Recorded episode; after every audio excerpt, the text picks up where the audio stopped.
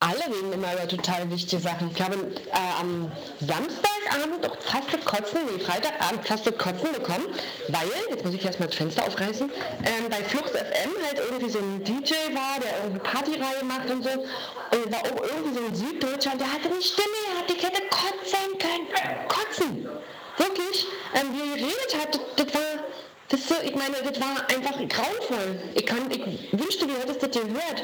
So wichtig. Und es gibt, da habe ich dann wirklich gedacht, es gibt Menschen, die sollten einfach ihre Fresse halten. Ich glaube, die Musik schlecht, aber diese, diese die Quatsch, diese, die Sülze, selbst wenn er, er, er redete eigentlich über irgendwas Schönes, aber er redete darüber, also über Musik halt, er redete aber darüber äh, so wissenschaftlich und so unemotional, so, so pragmatisch.